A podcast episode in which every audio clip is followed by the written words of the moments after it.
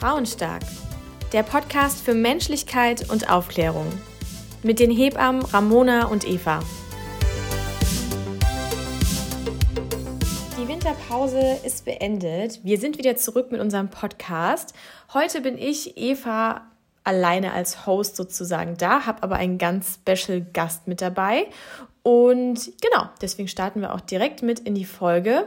Die Folge wurde über Zoom aufgenommen. Das ist jetzt hier unbezahlte Werbung. Es ist einfach nur wichtig für euch zu wissen, weil die Tonqualität ein bisschen anders ist.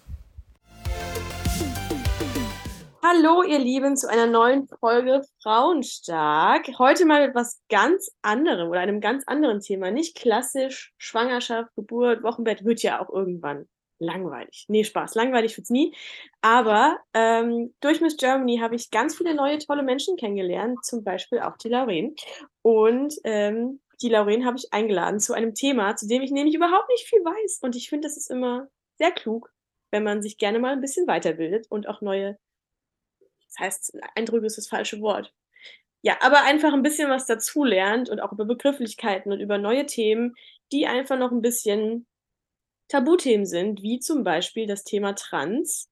Jetzt nicht unbedingt nur in der Geburtshilfe, aber auch, ähm, vor allem in der Geburtshilfe interessiert es mich, weil ich selber noch nicht den Kontakt hatte, aber der wird jetzt hoffentlich, da es hoffentlich immer normaler wird und einfach dazugehört, ähm, auch so langsam kommen. Und ähm, da können wir doch alle einen Schritt vorausgehen und einfach mal ein bisschen zusammen anfangen, darüber zu sprechen. Gell? Hello, jawohl. Darfst du dich gerade auch mal selber kurz vorstellen? Yes, hello. Erstmal danke, dass wir das machen. Da freue ich mich auch mega. Wir hatten es ja, wir hatten uns äh, bei der Network Experience dann sowieso erst das erste Mal richtig kennengelernt, beim letzten Staffelstep von Miss Germany. Und äh, dass wir dann auch sofort da irgendwie uns wirklich genetzwerkt haben. Das finde ich toll, weil dafür ist es ja auch irgendwo da. Und ähm, und, und dann da sieht man mal auch mal wieder, wie übergreifend eigentlich unsere eigenen Missionen und, und Themen und Geschichten, mit denen wir da rangehen, auch sind. Ne? Dass wir jetzt Geburtshilfe und, und ähm, solche Themen auch miteinander verknüpfen können, weil die beide gleichzeitig auch eine, eine hohe Relevanz haben. So. Ähm, ich bin Lauren, ich bin 22 Jahre alt, ähm, mache, examiniere gerade zur staatlich geprüften Atemsprech- und Stimmlehrerin Long story short, äh, ich mache alles rund ums Thema ähm, therapeutisch und künstlerisch. Stimme, Sprechen, Schlucken, Sprache, alles, was quasi im Kehlkopf-Kopfbereich stattfindet. Ähm, und auch da haben wir auch Parallelen, weil wir beide auch irgendwo einen medizinischen Beruf gelernt haben, Eva. Und ähm, genau, äh, examiniere da jetzt gerade, arbeite nebenbei seltenst auch noch ein bisschen als Model und Genau, nehme, bin wie du Teil der Top 20 von Miss Germany 2022, 2023. Alle ja. mal auf die Schulter klopfen. Yeah. auf die Schulter klopfen. yes, voll. Und ähm, genau, ich, ich finde es auch total wichtig, über dieses Thema zu sprechen, weil, ähm, wie ich vorhin schon, als wir kurz irgendwie uns besprochen hatten, gesagt habe, die Repräsentation von Transmenschen in den Medien ist immer so sehr fokussiert auf Maßnahmen wie Operation, gerade im Genitalbereich oder auch Hormoneingriffe. Und ich finde diese, diese große Entscheidung, die ich auch in einem jungen Alter schon, schon treffen musste, der ähm, Reproduktion beziehungsweise der, ähm, der Möglichkeit, leibliche Kinder irgendwann zu haben, ähm, das ist immer so ein bisschen was, was untergeht, habe ich das Gefühl. Und äh, deswegen finde ich es gerade gut und wichtig, dass wir darüber sprechen, weil natürlich auch Transmenschen ähm, wollen Kinder kriegen und im, im Best Case auf, auf einem leiblichen Wege irgendwo. Ich finde es so spannend, wenn ich mir vorstelle, dass ich mit, ich meine, wann man diese Transition beginnt, ist ja ganz, ganz unterschiedlich. Wir hatten es ja. jetzt gerade auch davor schon besprochen, dass es ähm, nichts ist, wie jetzt zum Beispiel ein Haarschnitt oder eine Haarfarbe, wo man sich irgendwann im Laufe des Lebens denkt, ach, ich wäre jetzt gern blond. Ja, total. Das ist ja viel, viel tiefer. Das ist ja eine, das ist ja wirklich eine Identität. Wenn ich mir jetzt vorstelle, dass äh, mir ein Geschlecht aufgezwungen oder eine Identität aufgezwungen wurde oder wird oder mitgegeben wird, wie auch immer man es nennen mag, mit ja. der man einfach nicht von Anfang an merkt, da stimmt irgendwas nicht, das bin ich nicht. Ähm, und manche sind dann schon sehr, sehr früh und andere sind vielleicht dann ein bisschen was später und für jeden sieht es anders aus. dann sich aber die Frage zu stellen mit zum Beispiel, ich weiß nicht, wann es bei dir begonnen hat, aber mit irgendwie, keine Ahnung, 15, 16, so Pubertät ist wahrscheinlich klassisch wahrscheinlich auch das falsche Wort, aber da kommen ja oft die Krisen hoch, die man Ja. so in sich trägt. Total. Ähm, dass man da auf einmal dann so mit Themen wie wie Reproduktion und Kinderwunsch und was für Operationen und was nicht und was für Therapien und was das ist ja also ich also für meinen Kopf jetzt in meinem Alter würde ich noch sagen: Ja. „Wow.“ Also Absolut. Total. Gibt's Ja, da es Hilfestellung?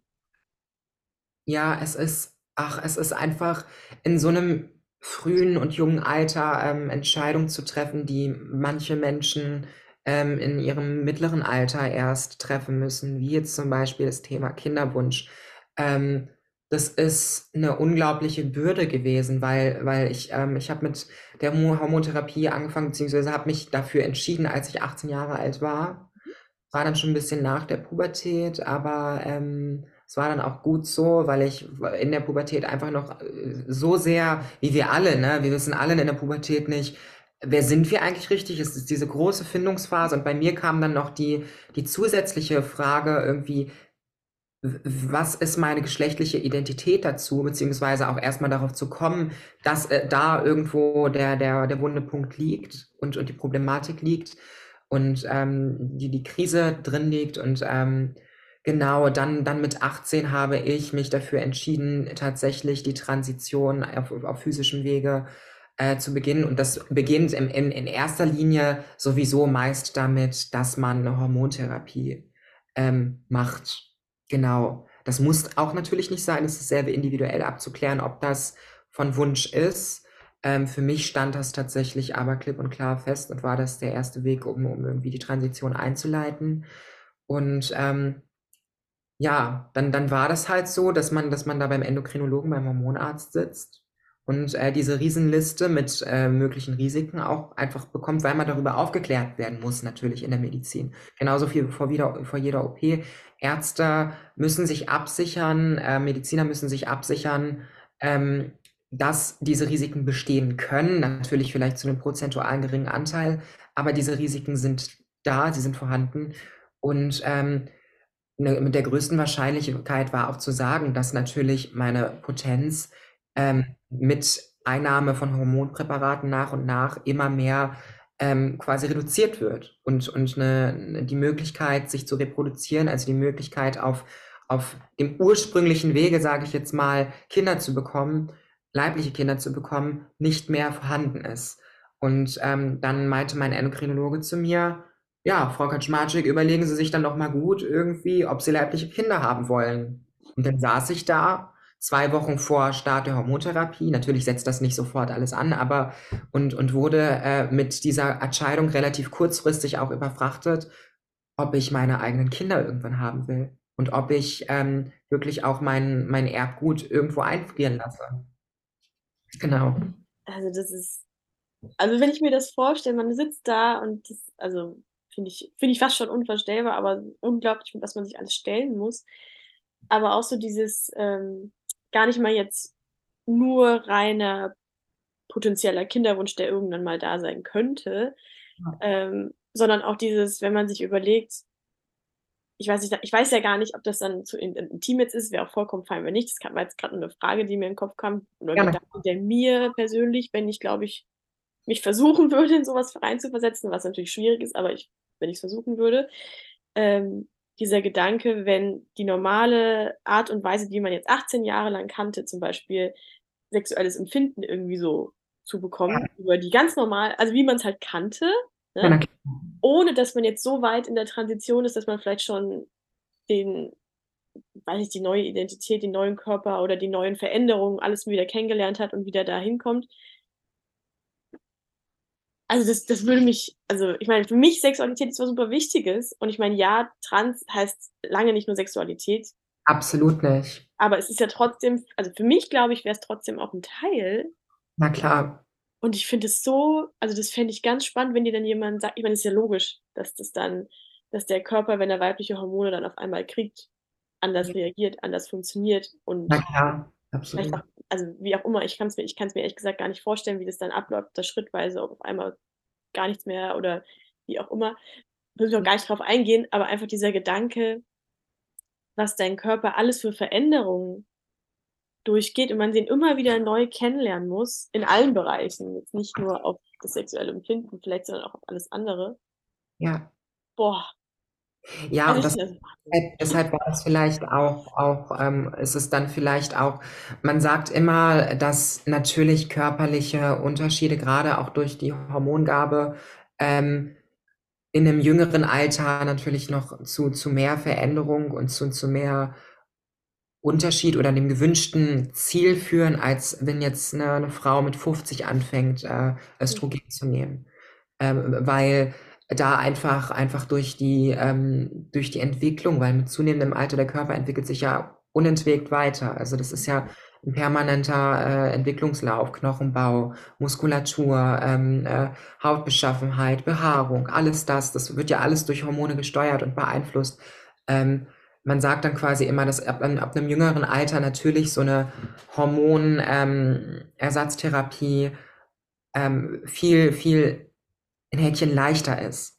Weil für für ältere Transfrauen ist es oft einfach viel mehr 'ne Hürde. Die hatten dann vielleicht schon zum Beispiel auch Alopecia, also Haarausfall, männlichen Haarausfall und und, ähm, haben dann keine Haare mehr und die können durch die Hormone tatsächlich auch nicht mehr gänzlich, äh, rückgebildet werden und müssen sich dann um Echthaarperücken kümmern und haben nicht die Möglichkeit, wie ich jetzt hier noch mit meinen privilegierten, echten Haaren sitze, ähm, äh, irgendwie, natürlichen Haarwuchs zu erzeugen. Ne, also, sind viel mehr das ist mit viel mehr Hürden verbunden in diesem Alter, einfach auch was das Passing angeht. Passing nennt man so äh, ist eigentlich 'n fieser Begriff, aber Passing meint so, wie das Außen ob das Außen einen in dem empfundenen Geschlecht wahrnimmt, ob man passt, ob man dieses Okay. Passing Häkchen besteht. Ich finde, das hört sich immer doof an, weil das hört sich an, als wäre das so so 'n Alltagstest, was ich total bescheuert finde. Aber so ist so 'n bisschen, äh, in in in der Sprache, in dem Trans-Universum quasi sagt man dann immer, äh, Passing. Ähm, und das ist natürlich für ältere Transfrauen oder Transmenschen im Allgemeinen, ähm, viel, viel schwieriger.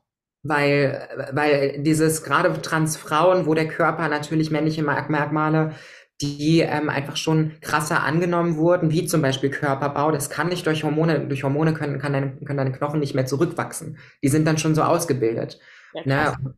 Ja, das wäre schon wäre schon toll würde ich mir auch wünschen. Aber da müssen dann, äh, diese Transfrauen tatsächlich auch schon wieder drastischere Maßnahmen ergreifen, um um natürlich auch wieder sehr individuell, aber, ähm, um natürlich ihren ihre Lebensqualität und ihre ihr psychisches Leid irgendwie so auf zu so 'nem Maß zu verbessern, dass es, ähm, sie zufriedenstellt und dass es sie glücklich macht. Darum geht's ja letztendlich bei Transition. Wahnsinn. Wenn man mal Ja. so rein hypothetisch hypothetisch, genau, hypothetisch, wenn Knochen sich verändern würden also, jetzt jetzt schweife ich 'n bisschen kurz ab, aber das wäre so fucking scheiß schmerzhaft. Ich meine, ich glaube, in dieser ganzen Transition gäb's noch andere es gibt Sicherheit andere Dinge, die so fucking scheiß schmerzhaft sind. Absolut. Aber ich habe das ja bei den Neugeborenen und die Eltern also, viele Erwachsene vergessen, wie schmerzhaft Knochenwachstum ist. Manche erinnern sich daran, wenn sie sich mal was brechen. Ähm Ja. ich habe das durch die Beinverlängerung sehr schnell wieder schmerzhaft gemerkt, wie schmerzhaft Knochenwachsen ist. Aber, ähm? Hm? Hattest du 'ne Beinverlängerung? Ja, ich habe 'n zu kurzes Bein gehabt und dann habe ich mit Ah, dann okay. irgendwann Wow. Ja, also, auch verrückte Geschichte, wenn man drüber nachdenkt in so 'ner in so 'ner jungen Phase. Aber gut, ähm, genau, aber auf jeden Fall dieses wenn man sich überlegt ich meine, selbst wenn's die Möglichkeit gäbe, was total absurd ist, weil also, das also, wüsste ich jetzt nicht, vielleicht kommt's ja irgendwann, aber ich wüsste jetzt nicht wie.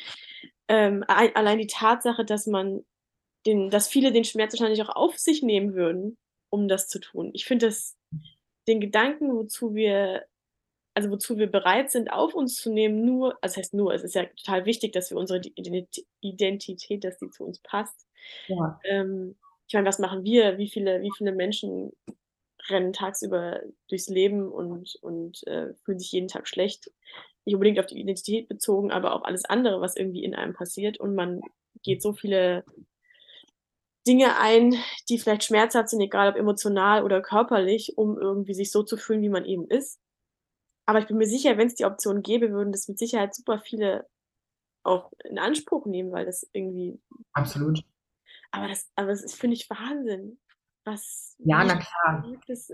Also Also, ich muss sagen, ich hatte jetzt, ähm die Eingriffe, die ich hatte, die waren natürlich auch schmerzhaft, aber also, physisch schmerzhaft, körperlich schmerzhaft, aber ich ich muss aus meiner eigenen Erfahrung das ist jetzt natürlich auch wahrscheinlich sehr individuell, aber kann ich auch einfach nur sagen, dass das Maß an physischem Schmerz, was ich während der Transition bis jetzt, bis zu meinem aktuellen Stand verspürt habe, nichts im Vergleich zu zu dem psychischen Leid Mhm. gewesen ist, was ich, äh, davor und während meiner Transition verspürt habe. Nichts gewesen ist im Vergleich zu dem inneren Kampf, den man mit sich selbst führt, Mhm. weil das so selbstzers zerstörerisch werden kann und und so frustrierend werden kann, ähm, dass man auch keinen Ausweg vielleicht mehr sieht. Und und dann bin ich dankbar über jede Operation, die es gibt auf dem auf auf auf dem aktuellen medizinischen Markt, ähm, um einem dieses Leid abzunehmen. Weil Fakt ist, Psyche bedingt Physis, Physis bedingt Psyche. Das beides, ähm, arbeitet auch nur zusammen und und solange beides auf 'nem guten Stand ist, kann auch nur beides 'ne 'ne gute Lebensqualität und 'ne 'ne Gesundheit irgendwie fördern. Ähm, genau, weil weil sonst, ähm, funktioniert beides auch gar nicht zusammen. Also, beides bedingt einander. Wie, ähm wie war das für dich so in den medizinischen Einrichtungen? Also, ich vermute oder ich hoffe, dass die Menschen, die dort arbeiten, ähm, in den Bereichen, dass die da auch wohlwollend sind und nett sind, aber also, so grade so bei also, ich glaube, die Ärzte also, von den Ärzten gehe ich jetzt einfach mal von aus, weil also, die führen's ja durch. Würde mich sehr wundern oder fände ich sehr dramatisch, wenn die nicht hinter dem stehen würden, was sie tun. Ja. Ähm, aber so generell vom vom Personal oder auch von anderen, die vielleicht dann mit die man von anderen Patienten, die man trifft oder irgendwas, ist das Mhm. Also, ich habe schon tatsächlich unterschiedliche Storys gehört. Ähm, ich muss gestehen, ich hatte bislang hauptsächlich gute Erfahrungen. Natürlich die Leute, die sich mit der Thematik beschäftigen und und grade Mediziner, die da auch sehr, ähm, weitergebildet und fortgebildet sind, weil, äh, Transmedizin bislang immer noch nicht, zumindest in Deutschland, ein Standard in 'nem Medizinstudium ist. Das ist kann man durch 'ne Fachrichtung und Weiterbildung, ähm, ähm, sich aneignen, dieses Wissen. Und das, finde ich, ist auch irgendwo 'ne Schande, da dieses Thema immer mehr publik wird und sich natürlich dadurch auch mehr Menschen in Häkchen trauen und öffnen und, äh, diesen Weg auch auf medizinischem Wege für sich en entscheiden oder für sich gehen. Und, ähm deshalb finde ich also, ich ich hatte ich weiß noch, als ich bei meiner Hausärztin saß, äh, und ich wohne jetzt auch nicht direkt in 'ner City, sondern, ähm, eher noch 'n bisschen ländlicher und und, äh, sie dann auch, weil ich von der einfach auch Überweisungsscheine, Atteste et cetera pp, um zu anderen Ärzten, die da erfahrener sind, äh, hingehen zu können. Der die habe ich gefragt im 1. im Vorstellungsgespräch: „Hatten Sie da schon mal irgendwie Berührungspunkte mit?“ Und die meinte so: „Ne“, hat die Schultern hochgezogen und hat mich von oben bis unten begutäugigt und mir dann, äh, noch direkt in Schritt geschaut, um gleich zu überprüfen, ob da noch was ist oder nicht. In dem Moment habe ich mich absolut wo ich sowieso schon so unsicher in meiner Situation war und und und so so unwissend mit mir selbst und wie ich alles angehen sollte, weil es auch bislang immer noch keinen direkten Leitfaden gibt, was ja auch gut ist, weil jeder, wie gesagt, diese medi medizinischen Eingriffe für sich selbst entscheiden muss, äh, inwiefern die er die in in, äh, Betracht zieht. Aber da saß ich dann da und saß vor dieser Ärztin, wo ja auch einfach 'ne gewisse Hierarchie immer herrscht oder 'n gewissen 'ne gewisse 'n gewisses Vertrauen und 'ne g gewisse 'n gewisses Anvertrauen einfach, 'ne Sicherheit, die man auch von 'nem Arzt bekommen möchte. Und in der Situation hat mir das grade n nicht weitergeholfen irgendwie in in meinem in meiner Selbstsicherheit oder in meiner Sicherheit, was ich als Nächstes machen sollte. Mhm. Und, äh, da habe ich ganz klar 'nen Missstand im medizinischen System gemerkt und wie wichtig es ist, dass dieses Thema auch fest in in 'nen Medizinstudiengang und in die Bildung in der Medizin integriert wird. Und und wie wichtig auch noch mal der der Umgang, der Mensch, das Zwischenmenschliche und Psychische, ähm, mit seinen Patienten generell ist, nicht nur in der Trans-Thematik, sondern wie wichtig da die Sensibilisierung ist irgendwo, die da nicht vorhanden war. Ich hatte 'n super Endokrinologen, der natürlich darauf spezialisiert war oder habe einen super Endokrinologen in Hannover. Ähm, den will ich auch nicht missen, weil der menschlich einfach toll ist und mich da auch sehr beraten konnte. Ähm, und auch alle Chirurgen, die ich bislang getroffen habe, ähm, die mich operiert haben, waren bislang super kulant und und super, ähm super menschlich, weil sie einfach auch die Erfahrung hatten. Aber wo ich ganz klar sagen muss, als es jetzt um dieses, ähm um, um, um diese Reproduktionsmöglichkeit ging, ähm, habe ich mich an Kinderwunschzentrum tatsächlich gerichtet, was mir auch von meinem Endokrinologen empfohlen wurde. Die hatten keinerlei Ahnung von der Trans-Thematik, hatten auch bislang, glaube ich, echt nicht viele, die das in Erwägung gezogen haben, was ich schade fand, weil ich dann mir auch dachte, okay, dann ist die Aufklärung vielleicht nicht aus endokrinologischer Sicht da gewesen oder, oder die Wichtigkeit nicht, oder das ist ja auch individuell zu entscheiden, ob man das möchte. Aber ähm, dann saß ich da und, und es ging irgendwie darum, äh, meine, meine Personalien waren schon alle quasi umgeändert, mein Personenstand, mein Name war umgeändert in den Personalien, aber dann musste ich mit dieser Ärztin da, mit, äh, mit, mit dieser ich weiß gar nicht, welche Fachrichtung es in der Medizin war, aber mit der Ärztin im Kinderwunschzentrum, wo es dann um das, ähm, um das, äh, um den, um den Vertrag ging und um die Formalien ging, musste ich mit der besprechen, dass ich nicht möchte, dass da die männliche Anrede in diesem Vertrag beim Kinderwunschzentrum steht, auch wenn ich da natürlich meine Spermien irgendwo lasse, weil ich eine Frau bin. Ja, also schon wieder dieser die Situation und in einer Situation, die total beängstigend, unsicher war. Ich habe das alles alleine durchgezogen mit, mit dem Hinterlassener. Da war niemand dabei. Ich habe das alles selbst entschieden und du, alleine durchgezogen. Und dann noch irgendwie das über mich ergehen zu lassen, dass mich da eine Frau in diesem Vertrag, in den Formalien, als, ähm, als definitiv als Mann einordnen wollte, das war für mich dann schon wieder ein Schlag ins Gesicht in einer Situation, die, die allgemein einfach total befremdlich für mich war. Aber wie, wie, also ich finde, unsensibel passt gar nicht mehr. Ich finde, es ist einfach so, ich finde es so spannend, wie unempathisch teilweise die Menschen da draußen sind und nicht nachvollziehen können, wie schmerzhaft ja. das in dem Moment ist, wenn du jemandem quasi einfach so eine, ja, aber wir sind doch hier für Spermien. Warum soll ich denn dann hier, also was ist das denn? Genau, ja, ja. ja was, macht denn, was macht es denn, was, was sagt es denn über meine Identität aus? Also, dass das immer noch nicht verstanden wurde, ja. Also auch das mit dem, dass Trans noch kein Thema in der Medizin ist. Wow. Also ich meine an sich, ich verstehe, dass die Schulmedizin ähm, das Krankhafte behandelt und das Pathologische behandelt. Deswegen ist ja Geburtshilfe auch kein Thema, in, also kein großes Thema zumindest in der Schulmedizin. Deswegen sind Ärzte auch eigentlich nicht für Geburtshilfe, also für den physiologischen, für den gesunden Teil ausgelegt. Ja. Aber ähm, da es ja ein kompletter Fachbereich ist, in dem medizinisch gehandelt wird, sollte ja auf jeden Fall die Möglichkeit da sein, sich die Grundlagen zu erwerben. Und wenn einen das interessiert, kann man ja dann in die Fachrichtung, wie das bei allen Fachbereichen ist. Ne? Also ich finde, das hätte ich gar nicht gedacht. Ich dachte, das wäre schon längst irgendwie in dem Lehrplan. Und das ist auch, das ist irgendwie so, so ähm, so widersprüchlich in Ländern wie Asien, Indien, ähm, USA, also gut, ist, ist, jetzt wirtschaftlich eigentlich gut dran, aber in Ländern wie Asien, Indien, die wirtschaftlich eigentlich total ähm, andere und, und schwierige Standards haben. Es, das sind eine der fortschrittlichsten Länder und Kontinente, was tatsächlich Transmedizin angeht und, und die Versorgung. Da gibt es tatsächlich, tatsächlich teilweise in Kliniken medizinische Zentren, oder extra Fachkliniken für Transgender Health and Surgery. Also alles rund um das Thema medizinische Transition, medizinische Veränderung. Und sich das vor Augen zu halten, dass, dass solche Länder, die, die finanzielle, wirtschaftliche Probleme, andere Problematiken haben, so fortschrittlich sind, teilweise die sichersten ähm, geschlechtsangleichenden Operationen durchführen, weil sie da auch etabliert wurden oder weil sie, weil sie da innoviert wurden, weil sie da groß gemacht wurden ähm, sich das vor Augen zu halten und dass wir dann diese Standards hier in Deutschland haben, wo ich noch nie einer Klinik begegnet bin, die wirklich einen Fachbereich, eine Station hat, wirklich nur für Transgesundheit und Transmedizin, wo die es auch tatsächlich in den USA schon wieder gibt, ähm, eigene Kliniken, die sich darauf spezialisiert haben. Das finde ich unglaublich ähm, erstaunlich, sich das mal vor Augen zu halten, dass wir dann als europäisches Land immer noch, auch wenn wir wirtschaftlich vielleicht fortschrittlicher sind, immer noch so weit zurückliegen, was dieses Thema angeht. Also find, hätte, ich, hätte ich gar nicht gedacht, dass das so ein krasser Unterschied noch ist. Aber ja, bin ich, bin ich ganz bei dir.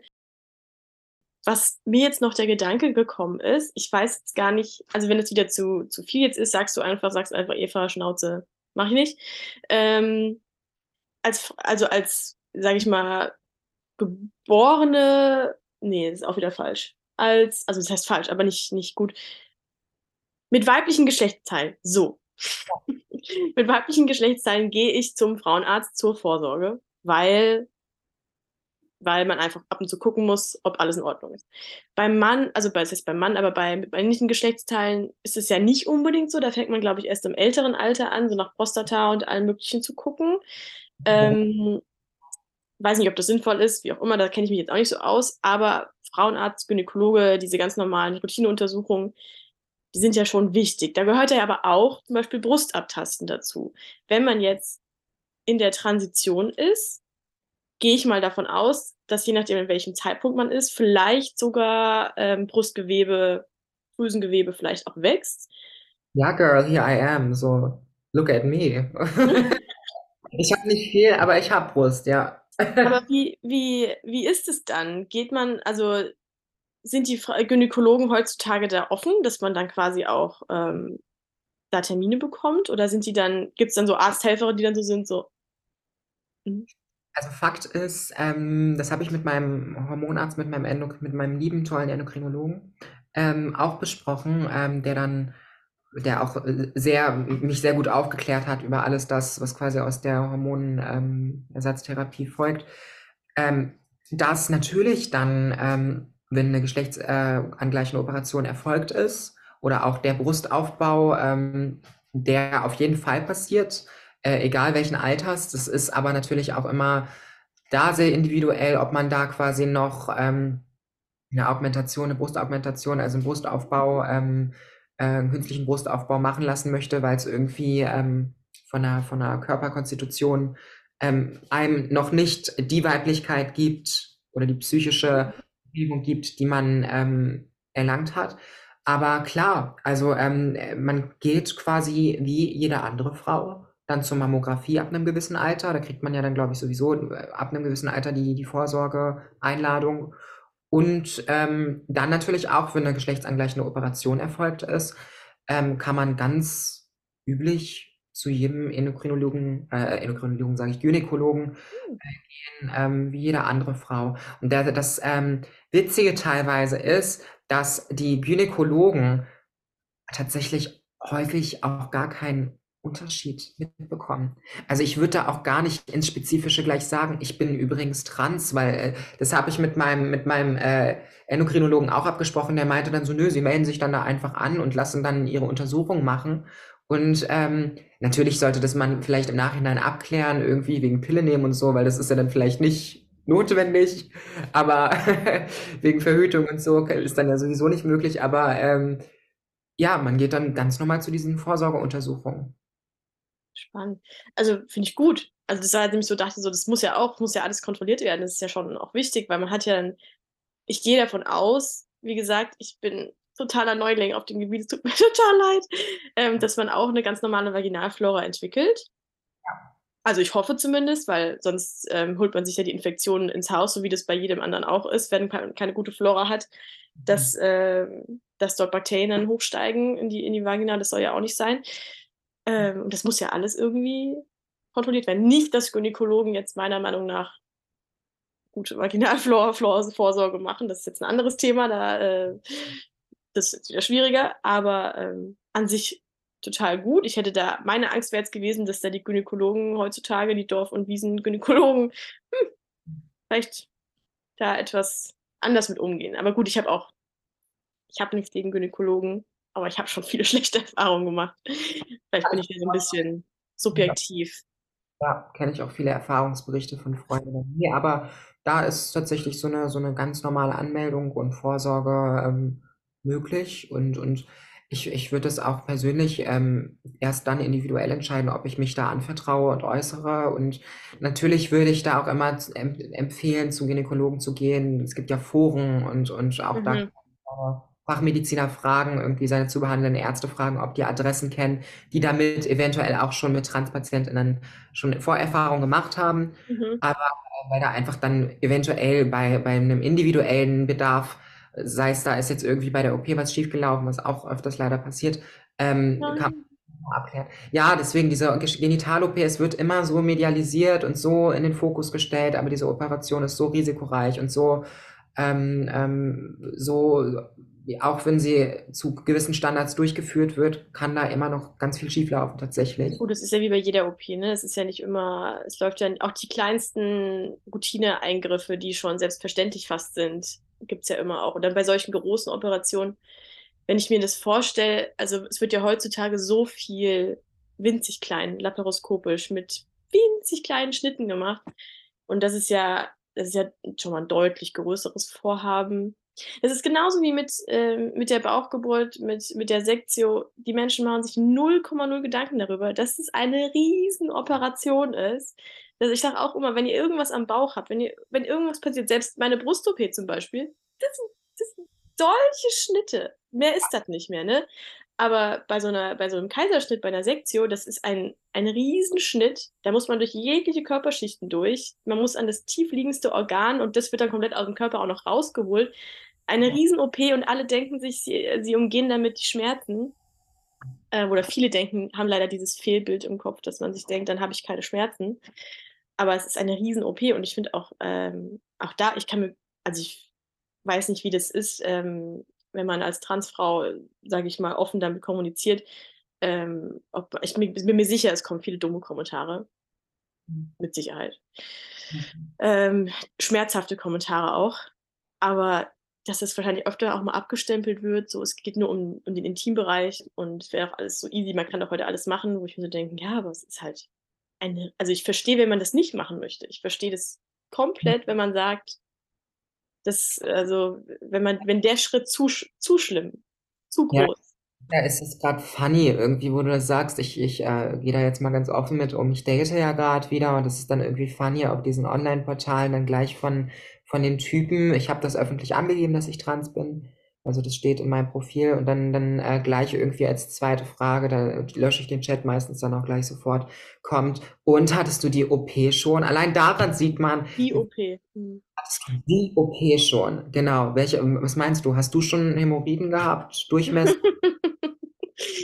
gewesen. Das sind einfach Fragen, daran merkt man, wie unsensibel mit diesem Thema immer noch umgegangen wird und wie uninformiert die Menschen da sind, weil ich, ich würde per, per se doch nie eine fremde Person fragen, die ich auch vielleicht potenziell kennenlernen möchte, sei es jetzt sexuell oder, oder ne, whatever.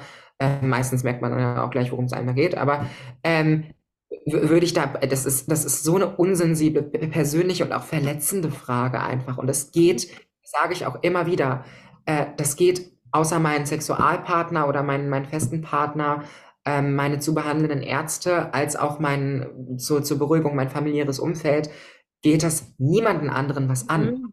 Was ich zwischen den Beinen habe oder nicht. Es geht niemandem was an und es spielt auch keine Rolle und es tangiert auch nicht meine Weiblichkeit. Mhm. Ja, und das ist das, was immer so, so groß geschrieben wird, was, was unbedingt getan werden muss, um endlich eine Frau zu sein. Nein, das ist so utopisch und das ist so, also das, das, das äh, zeugt wieder von, von dem Wissensstand. Weiblichkeit, es gibt sekundär, ein sekundäres Geschlecht oder ein, ein psychisch empfundenes Geschlecht und es gibt natürlich ein medizinisches Geschlecht, was natürlich auch für medizinische Behandlung und, und ähm, Ärzte wichtig ist, für die Gesundheit wichtig ist, keine Frage. Aber das hat beides absolut nichts mit, miteinander zu tun und da sind wir halt einfach im Deutschen auch sprachlich noch so ein bisschen ist das, glaube ich, auch schwer, weil im Englischen hat man ganz klar dieses Sex, was in der Medizin benutzt wird für das medizinische Geschlecht. Mhm. Ähm, und, und das Gender, was wirklich für das soziale Geschlecht, für die Identität, äh, für, für die Person, für den Charakter, alles das, was Geschlecht da ausmacht oder auch nicht ausmacht, benutzt. Und Sex meint wirklich nur dieses rein wissenschaftliche, medizinische, diesen, diesen Fakt irgendwo der natürlich total unabhängig, was total nichts damit zu tun hat, wer man ist irgendwo. Und darauf werden Transmenschen ja nun leider häufig irgendwie reduziert. Und darum geht es mir auch bei Miss Germany. Ich bin trans, ja, aber ich bin noch so viel mehr als trans. Mhm. Trans sein äh, beeinflusst nicht, natürlich bin ich irgendwo der Mensch, Mensch geworden äh, aufgrund meiner Historie, aufgrund meiner Vita, aber mein Transsein beeinflusst nicht mein menschliches Handeln und auch nicht meine Leistung. Ich will für meine Leistung, für meine Arbeit beurteilt werden und für, dafür, wie ich mit Menschen umgehe, wie ich Menschen behandle. Ähm, ja. Sehr gut. Bin ich ganz, bin ich ganz, ganz, ganz bei dir. Ich glaube, wir wollen, ah, wir wollen alle nicht irgendwie abgestempelt werden für, weiß ich nicht was. Zum Beispiel, ich hatte es ja vorhin kurz mit der, mit der Beinverlängerung, ich wollte auch gar nicht länger drauf eingehen, weil es war ein ganz langer Teil meines Lebens, wo das natürlich super schwierig für mich war und super wichtig. Und ich habe da auch wahnsinnig oft drüber geredet, weil es einfach ein riesen langer Part meines Lebens war und ein sehr schmerzhafter und prägender. Aber irgendwann war ich dann so weit, dass ich es für mich quasi verarbeitet habe und es war halt einfach so und fertig aus und hat mich natürlich geprägt. Aber ich wollte nicht mehr damit quasi mit all meinen Entscheidungen damit in Verbindung gebracht werden. Zum Beispiel meine Mama ist sehr süß, aber sie ist halt immer noch so, dass sie zum Beispiel sagt, oh, du könntest heute ja gar nicht Hebamme sein, wenn du jetzt nicht die OP gehabt hättest. Und du könntest heute gar nicht das und das. Und Flugbegleiter warst du ja auch. Das wäre ja alles gar nicht möglich. Und oh mein Gott, wie schön ist mit deinem Bein. Und ich denke mir so, ja, ich habe es verstanden, ähm, dass ich ohne eingeschränkt gewesen wäre oder nicht ich mich hätte ausleben können, so wie ich das jetzt heute tue.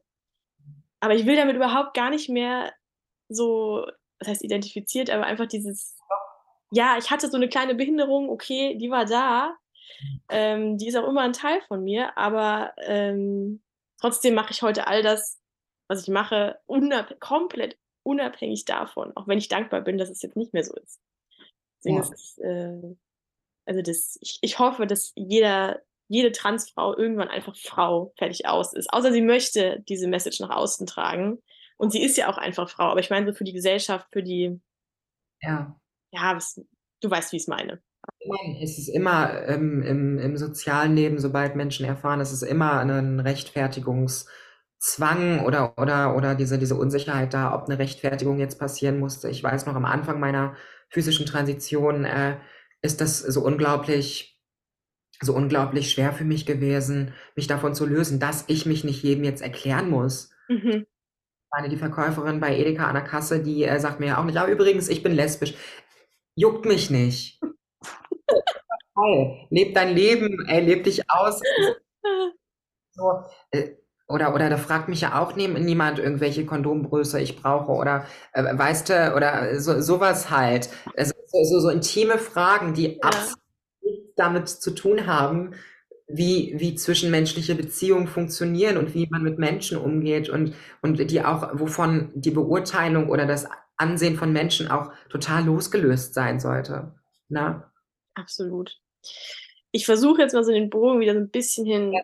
zu meinem geburtshilflichen Thema zu spannen. Ich könnte noch Stunden mit dir darüber, über dieses, über dieses generelle Thema weitersprechen, weil ich ich finde, es ist so ein Vorreiter oder so ein, so ein Beispiel für so viel, viele menschliche Themen.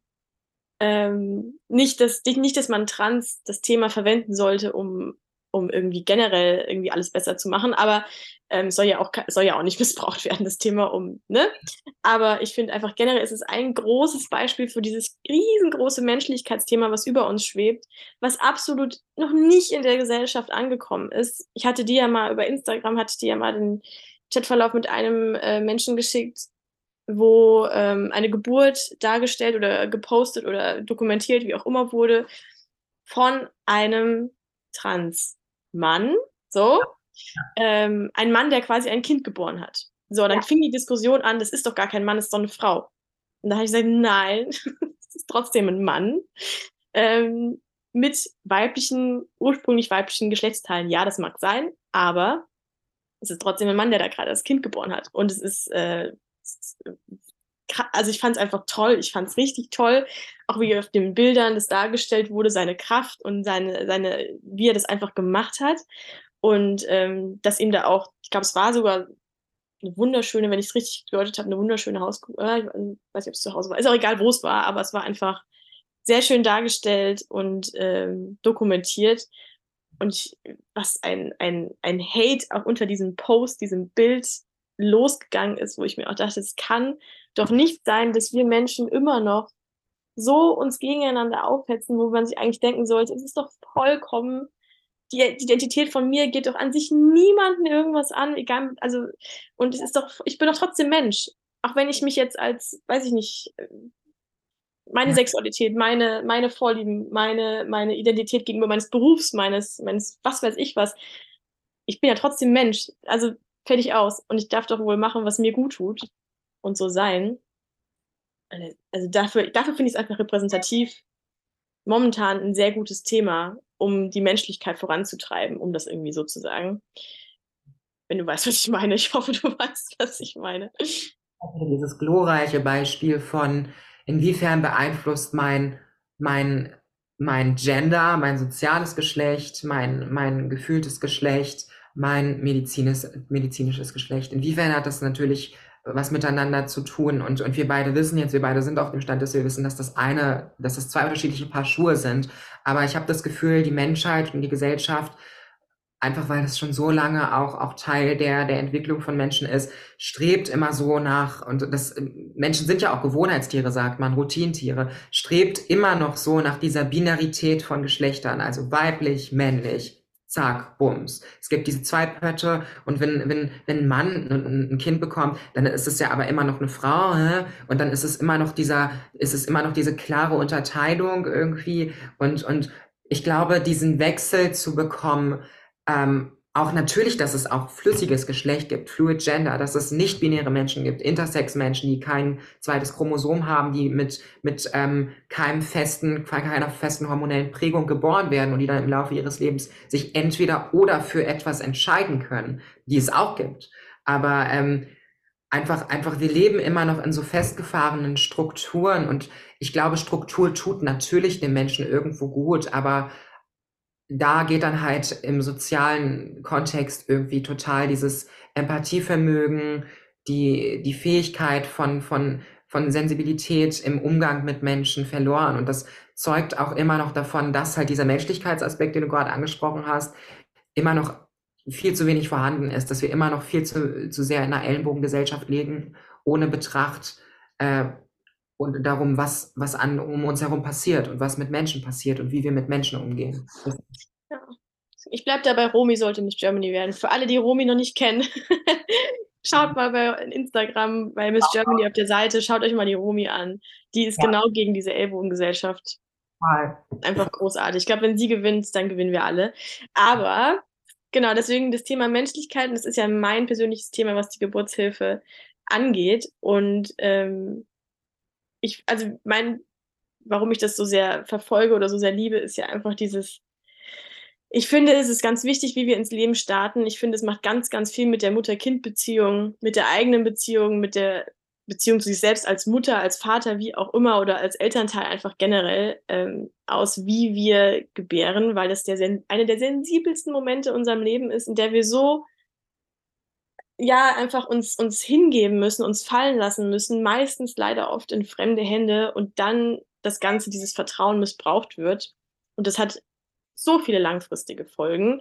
Und ich finde, da sollten wir ganz früh anfangen, bevor jetzt ähm, teilweise vielleicht sogar in den nächsten Jahrzehnten neue medizinische Möglichkeiten auf den Markt kommen, wo zum Beispiel ähm, jetzt Transfrauen ermöglicht werden könnte. Ich weiß nicht, das hast du mal angesprochen, zum Beispiel mit der Uterustransplantation, dass man daran arbeitet. Egal, ob das irgendwann kommt oder nicht kommt, ich finde trotzdem sollte man jetzt schon anfangen, dringend anfangen, sich damit anzufreunden, dass es wir Menschen sind, die Kinder gebären, egal auf welche Art und Weise und egal wie wir in dem Sinne Unterstützung brauchen. Hebammen und Fachkräfte sind die Fachleute für ähm, für das Gebären und für die Reproduktion. Und dann ist es doch vollkommen fein oder vollkommen notwendig, dass wir da anfangen, uns weiterzubilden und ähm, nicht stehen bleiben und Trans definitiv ein Thema sein sollte. Deswegen, du weißt da mehr über, ähm, über die Möglichkeiten oder wie, ja. wie man hat. Deswegen, ja. ich weiß nicht, Sperm Freezing ist ja eine Möglichkeit, dass man irgendwann dann sagt, okay, schauen wir mal, wie es später läuft. Genau. Ob man einen Kinderwunsch hat oder nicht.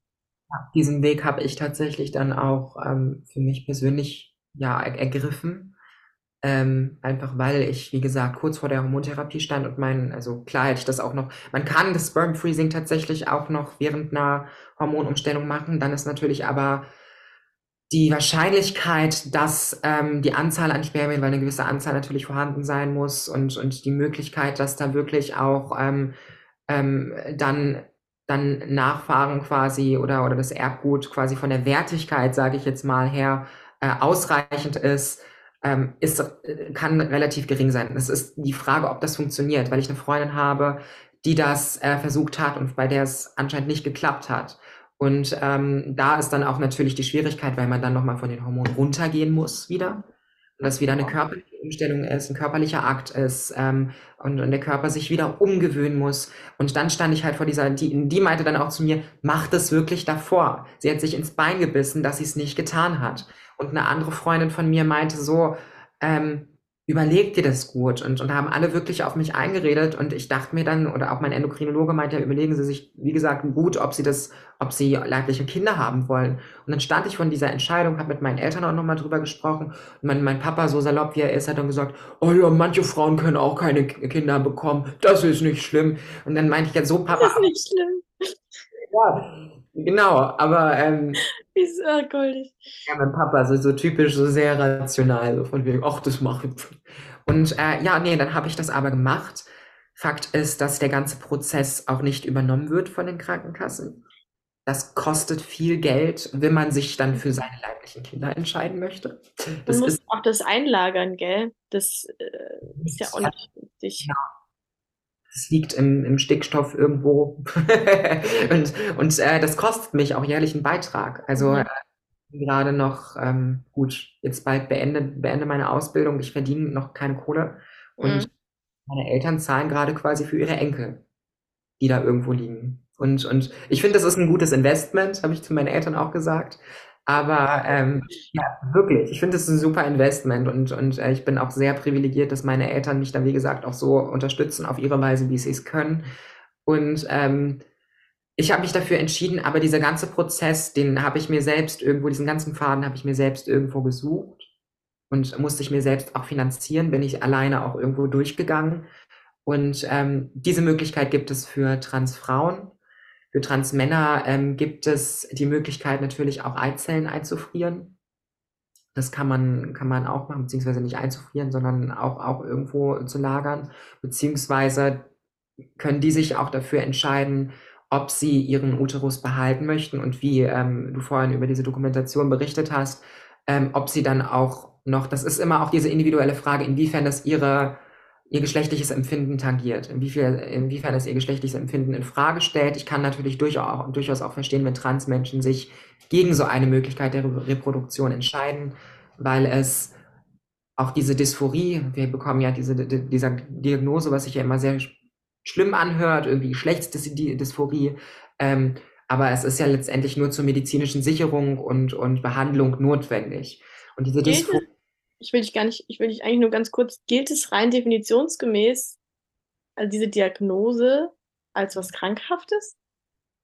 Das ist immer so ein bisschen die Schwelle. Ähm, ich, es ist gut, dass es diese Diagnose gibt, weil sonst würden Sachen wie Hormone und spezielle Operationen nicht von den Krankenkassen übernommen werden.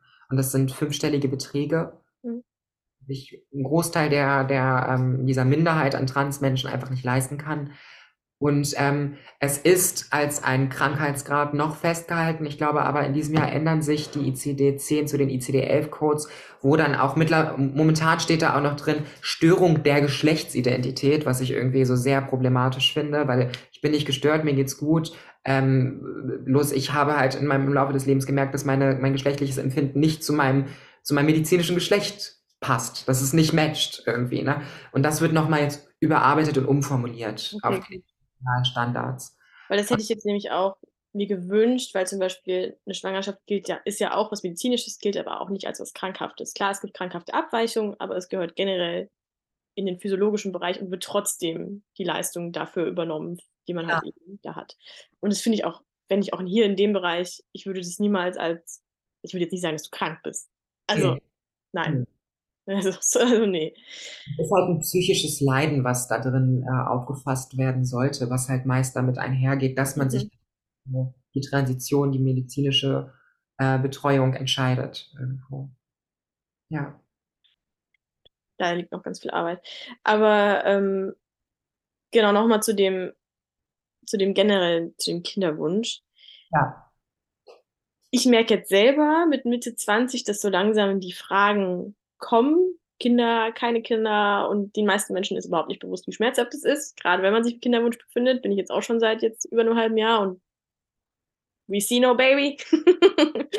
ähm, und es ist, es ist okay, ne? Aber das ist trotzdem, ja, einfach ein sensibles Thema.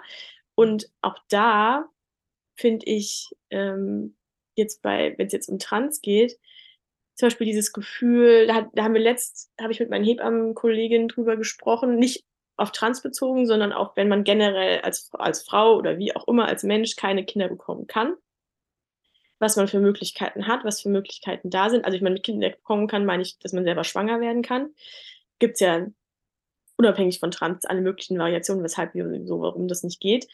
Ähm, und aber ich frage mich dann, wenn ich mich jetzt, wenn ich mich jetzt von, von, also wenn ich mich jetzt schon immer als Frau, ich bin eine Frau quasi, wäre aber wie du jetzt zum Beispiel, müsste, hätte diese Transition gehen müssen und wüsste nicht, ob ich jemals dieses Gefühl vom Schwangerwerden haben kann.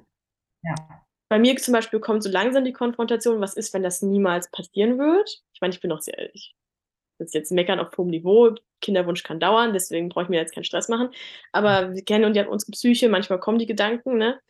Und es sind so Sachen, mit denen freundet man sich so langsam an, solche Gedanken mal durchzuspielen, was passiert.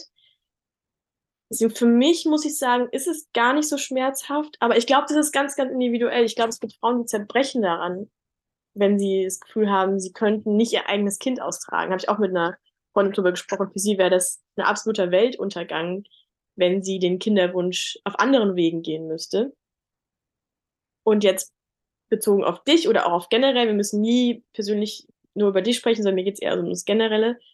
Ähm, wenn man als Transfrau noch nicht die Möglichkeit hat, zum Beispiel mit einer Uterustransplantation oder was auch immer Medizin noch bringen wird, ein schwanger Gefühl zu haben. Beschäftigt dich das manchmal oder kommt es noch nicht so oder ist das überhaupt noch gar kein Thema oder willst du gar nicht, dass es zum Thema wird oder genau?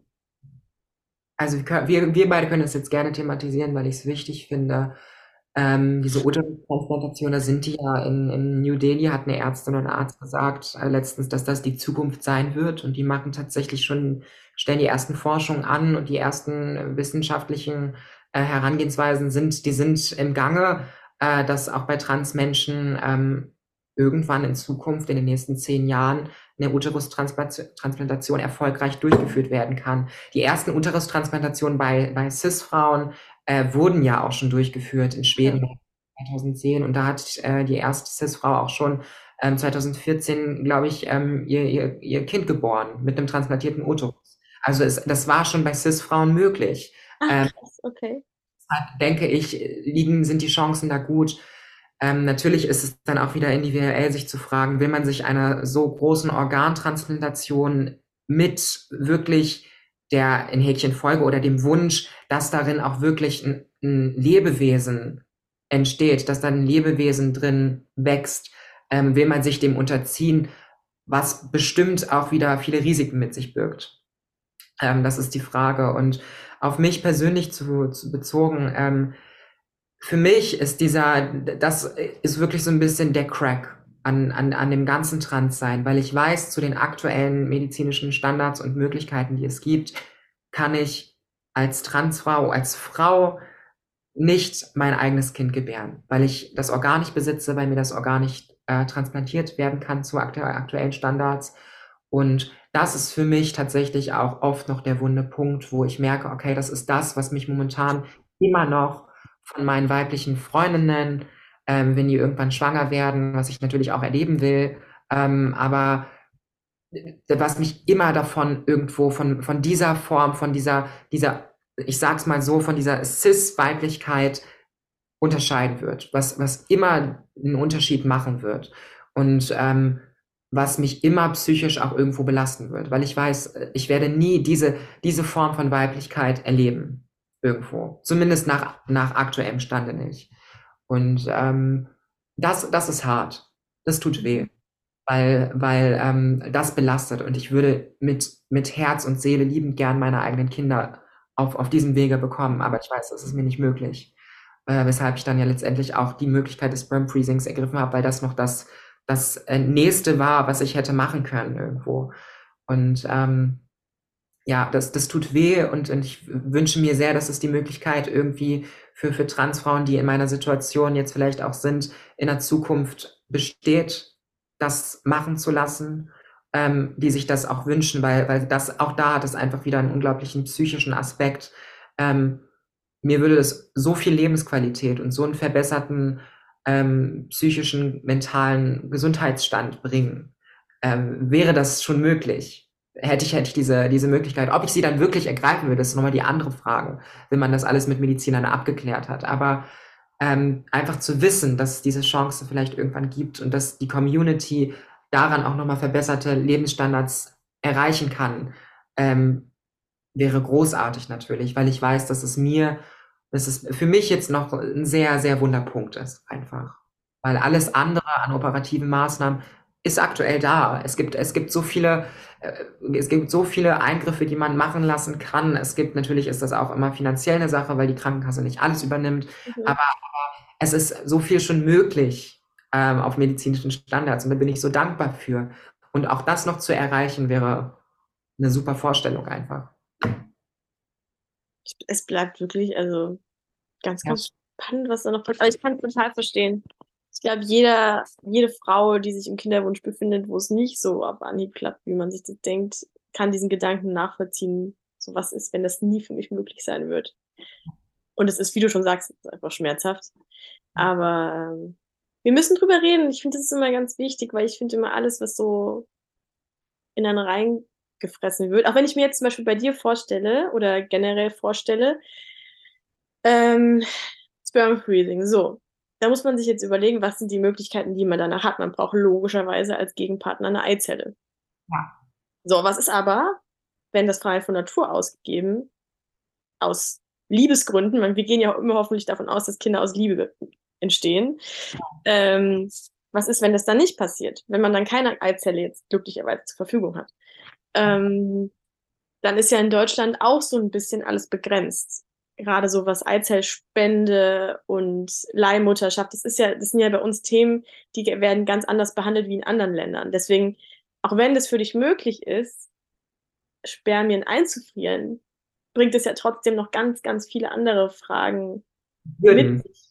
Ja. Und das finde ich, also finde ich Wahnsinn, wenn man dieses Alter dann kommt, wo man sagt, ich möchte, der Kinderwunsch ist jetzt da, und dann hm. sitzt man vor diesen Tatsachen und muss irgendwie für sich einen Weg rausjonglieren oder gucken, was ist irgendwie möglich, womit man sich auch wohlfühlt. Weil ich finde, weil ich finde, Kinderwunsch heißt nicht auf Biegen und Brechen, egal wie. Mhm. Ähm, Hauptsache, man hat dann das, hat dann irgendwann ein leibliches Kind. Ähm, weil ich finde auch, also für mich zum Beispiel, das ist jetzt so ganz, ganz individuell für mich, mich selber würde das total verletzen irgendwie, dieses, diesen Kinderwunschprozess im Sinne von Hormontherapie. Ähm, das kann ja jahrelang gehen, dieses äh, ICSI-Behandlung, keine Ahnung, was, was da alles auf einen zukommen könnte. Ich glaube persönlich mich als Menschen, als Psyche würde das sehr, sehr schnell zerbrechen.